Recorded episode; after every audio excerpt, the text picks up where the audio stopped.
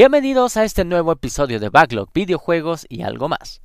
Nuevamente me encuentro con ustedes para platicar sobre las novedades del mundo gaming, así como de noticias en el mundo del cine y algunos otros temas que queremos abordar el día de hoy. Quiero agradecerles a todos aquellos que nos están escuchando y por permitirnos llegar a donde quieran que vayan. Así pues, soy Jeremiah BG y vamos a comenzar con este nuevo episodio. ¿Buscas escapar de tu realidad? Bienvenido a bordo, estás en Backlog. El martes 13 de abril se conmemoraron los 28 años de Zelda A Link to the Past, un juego desarrollado para el Super Nintendo Entertainment System y que llegó también al Game Boy Advance. Este juego es considerado como uno de los mejores juegos de la saga, pues vemos en él muchas características que nacieron ahí y se preservaron para entregas futuras. Este juego está ubicado al inicio de la línea del héroe derrotado, que es básicamente una realidad alternativa donde Link, siendo el héroe del tiempo, no logra detener a Ganon en Ocarina of Time. Si bien sabemos, la historia se parte desde este juego en tres líneas alternas, la línea de Link niño, Link adulto y la del héroe derrotado, que es la que estamos hablando. Por supuesto está ahí el rumor, y como dato curioso, de que estas tres líneas convergen en un juego, Breath of the Wild. Si ustedes son fans de esta saga y no tuvieron la oportunidad de jugarlo, quiero recordarles que se encuentra en la biblioteca digital de Nintendo Switch Online e incluso se encuentra disponible para la consola Nintendo 3DS. Tomando el punto de la Nintendo Switch, recuerden que para poder acceder a esta biblioteca digital es necesario que cuenten con la membresía. Así van a poder bajar estos dos paquetes, tanto del NES como del Super NES, para poder jugar una gran cantidad de juegos que el tío Nintendo nos ha estado dando y que básicamente es gratis teniendo la membresía. Ahora tocando eh, eh, nuevamente el tema de Zelda y Nintendo Switch, pues he estado, me di la oportunidad, la verdad, de seguir jugando Breath of the Wild, eh, específicamente la balada de los campeones, que había comprado y ahí la tenía pues básicamente arrumbada. bueno, después de varias horas extra de juego, Realmente puedo comentarles que sigue siendo una hermosura ese juego. Si bien ya tiene varios años que salió al mercado, eh, pues sabemos que el juego en base... El juego base en sí es una, una obra increíble. Y esta expansión solo hace que este juego tenga más vida de lo que ya tiene. Eh, la balada en sí se compone de realizar retos para poder descubrir quiénes eran los campeones poder aprender algo extra a lo que aprendemos a lo mejor en la historia normal del juego base. Y pues estos cuatro poderes que nos, que nos brindaron, poder elevarlos al máximo. Que básicamente pues es eh, que se recarguen más rápido o que tengan una fuerza un poco mayor a lo que tenía desde el juego base. Y que bueno, no nada más es cumplir estos retos y elevar nuestro poder al máximo en el gran reino de Hyrule, ah, perdón, o como le llaman en el juego, Irule, eh, tenemos esta encomienda por parte de Nigel, un acordeoncista, si es la manera correcta de llamarlo, eh, de cumplir con ese sueño, por así llamarlo, de, de completar esta balada de los campeones que quedó inconclusa o dejó inconclusa su, su mentor. Y pues básicamente no, nos hace pues descubrir esta, esta balada para que pues él pueda cumplir su sueño y sea feliz y pueda seguir eh, tocando el acordeón por todos lados. Porque pues este personaje nos lo encontramos por un buen de lados. Em, yo la verdad es que desde pequeño siempre fui fan de Ocarina of Time y Majora's Mask y disfrutar de Breath of the Wild me hizo recordar esa época del Nintendo 64, que tiene ya bastantes años. Em, también me hizo recordar pues algunas tardes eh, pues con mis amigos cuando jugábamos Wind Waker o Twilight Princess. Y pues bueno, ya hay como una recomendación, si ustedes son unos tontos nostálgicos como yo, pues yo creo que deberían jugar Breath of the Wild y este juego está disponible en Wii U y en Nintendo Switch. La semana pasada se hizo oficial el anuncio del control de PlayStation 5, nombrado de manera diferente al actual DualShock 4, el DualSense. llegará para traer una innovación y un diseño más futurista a lo que Sony estaba manejando desde sus inicios con PlayStation 1. Este es un diseño que muchos llamamos el híbrido de un control de Xbox One y el DualShock 4. Al menos a mí me pareció un increíble diseño. Además de que la combinación de colores, que es mayormente blanco, sticks negros y las luces azules, digamos un poco parecido a lo que tenemos en el DualShock 4, eh, hacen ver bastante vistoso el control. Y creo que eso me hace pensar que la primera consola que compraré para la siguiente generación pues será un PlayStation 5. Las características que dieron sobre este es que contaría con retroalimentación áptica, dando una mejor sensación de movimientos y vibraciones para la inmersión del usuario dentro del videojuego. Sony comentó que el control contará con gatillos adaptables para que los jugadores sientan realmente que presionarlos con mayor o menor intensidad cambiará relacionado con algo dentro del juego. Esto también ayudaría a los programadores para designar ciertos niveles de fuerza que se requiere para hacer acciones específicas, como cambiar de correr a caminar o de un golpe fuerte a uno básico.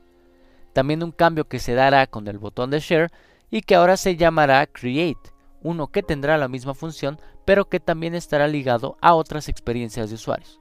Sony describe esto como que nuevamente están siendo pioneros en crear maneras fantásticas para que los jugadores puedan crear contenidos a modo de gameplays, lo compartan con el mundo o lo disfruten para ellos. En el mes de noviembre y desde una galaxia muy, muy lejana, salió el videojuego de Respawn Entertainment basado en la popular saga Star Wars, Jedi Fallen Order. Quiero hacerles la atenta recomendación de que escuchen a la banda originaria de Mongolia, The Who. Y no, no son WHO, sino solamente HU, quienes tuvieron participación en esta entrega. Espero que disfruten de esta canción titulada Juve Juve Yu de The Who. Espero que les haya gustado esta recomendación. Estás en Backlog, videojuegos y algo más. Y vamos a platicar un poco de cine. Vamos a tomar el tema central de este episodio, pues el día martes se hizo oficial que Sam Raimi, eh, quien fuera director de la trilogía de Spider-Man protagonizada por Tobey Maguire, eh, está regresando después de muchos años al universo Marvel para dirigir la secuela de Doctor Strange llamada Doctor Strange in the Multiverse of Madness, la cual nos ha dejado con varias intrigas eh, simplemente con el nombre, ya que tiene la palabra multiverso en ella. Y eso la vuelve en una de las más esperadas por muchas personas, incluyendo su servidor. Y que esto significa que podríamos ver una aventura donde no solo veremos el universo que conocemos actualmente del no me quiero ir, señor Stark, y ganamos, señor Star, ganamos, sino que podremos encontrarnos con diferentes realidades para cada uno de nuestros héroes del MCU. Y vamos a tomar ese rumor que estuvo meses atrás de que Sam Raimi habría puesto como requisito para unirse como director que le permitieran traer de vuelta a Tobey Maguire como nuestro amigable vecino eh, para aparecer eh, en esta película o a lo mejor en, un proyecto futuro. Meses atrás también teníamos el rumor de que podríamos ver una película tematizada con el famoso Spider-Verse, donde muchas variantes del trepamuros se darían cita para pelear por la justicia. Por supuesto, la idea es bastante atractiva, considerando que la película animada y ganadora del Oscar a Mejor Película Animada de 2019, Into the Spider-Verse, tuvo una gran aceptación por las fans. Y yo pensaría que a pesar de tener sus partes buenas y malas cada variante del trepamuros, sería una gran idea llevar a la pantalla grande eh, pues al actual Spider-Man junto a Andrew Garfield de The Amazing Spider-Man y Tobey Maguire de la trilogía eh, de Sam Raimi. Y esto sería una gran oportunidad y yo creo que pues nos daría eh, pues muchísimo gusto ver ese sueño hecho realidad de muchos fans entre Pamuros, incluidos yo, eh, donde podamos ver estas tres variantes de Spider-Man pelear contra una amenaza en común. Eh, pues yo creo que de ahí podemos tomar el arco de los Sinister Six. Pues se había rumoreado con anterioridad que el arco para la siguiente historia de Spider-Man de Tom Holland sería sobre ellos. Y tal vez con esto podemos empezar a divagar y buscar algunas historias, que no son oficiales por supuesto, donde algunos de los integrantes del Sinister Six sean de otras realidades, específicamente de las realidades de Tobey Maguire y Andrew Garfield, donde tendrían que viajar a donde está Tom Holland, eh, bueno, este Spider-Man, para detener esta amenaza contra sus universos. Yo pensaría que podríamos tener al menos confirmados a Vulture, Venom y Morbius para ser los enemigos de Holland, ya que son pues los que hemos visto eh, en la película de Spider-Man Homecoming, Venom y por supuesto la, la siguiente película que viene protagonizada por Jared Leto, Morbius. Y pues ya fantaseando un poco más, eh, ¿por qué no traer al Doctor Octopus de Spider-Man 2? Eh, no sé, Lizard e incluso Electro de Amazing Spider-Man. Ponerlos a pelear y ver ese crossover, pues que yo pensaría que sería bastante épico. Con que tomen a lo mejor un poquito de cosas incluso del juego de Spider-Man de PlayStation 4. ¡Wow! Eh, la verdad visualicé la imagen en mi cabeza y tal vez no sea tan descabellada como se la podrán imaginar ustedes, si es que no tienen como esa, esa visión como yo. Em, y pues bueno, dejando el fanatismo por un lado, em, esperemos que entre Disney, Marvel y Sony tomen la mejor decisión que les beneficie. Y también a nosotros. Aunque sigo pensando que sería estupendo ver esa escena. Digo, ya tomando pues esa parte del juego de Spider-Man. Pues inclusive la demo que estuvo en E3 eh, y los primeros trailers del juego, pues vemos a Spider-Man que va corriendo a través de, pues esta prisión y, y lo tenemos peleando contra Mr. Negative.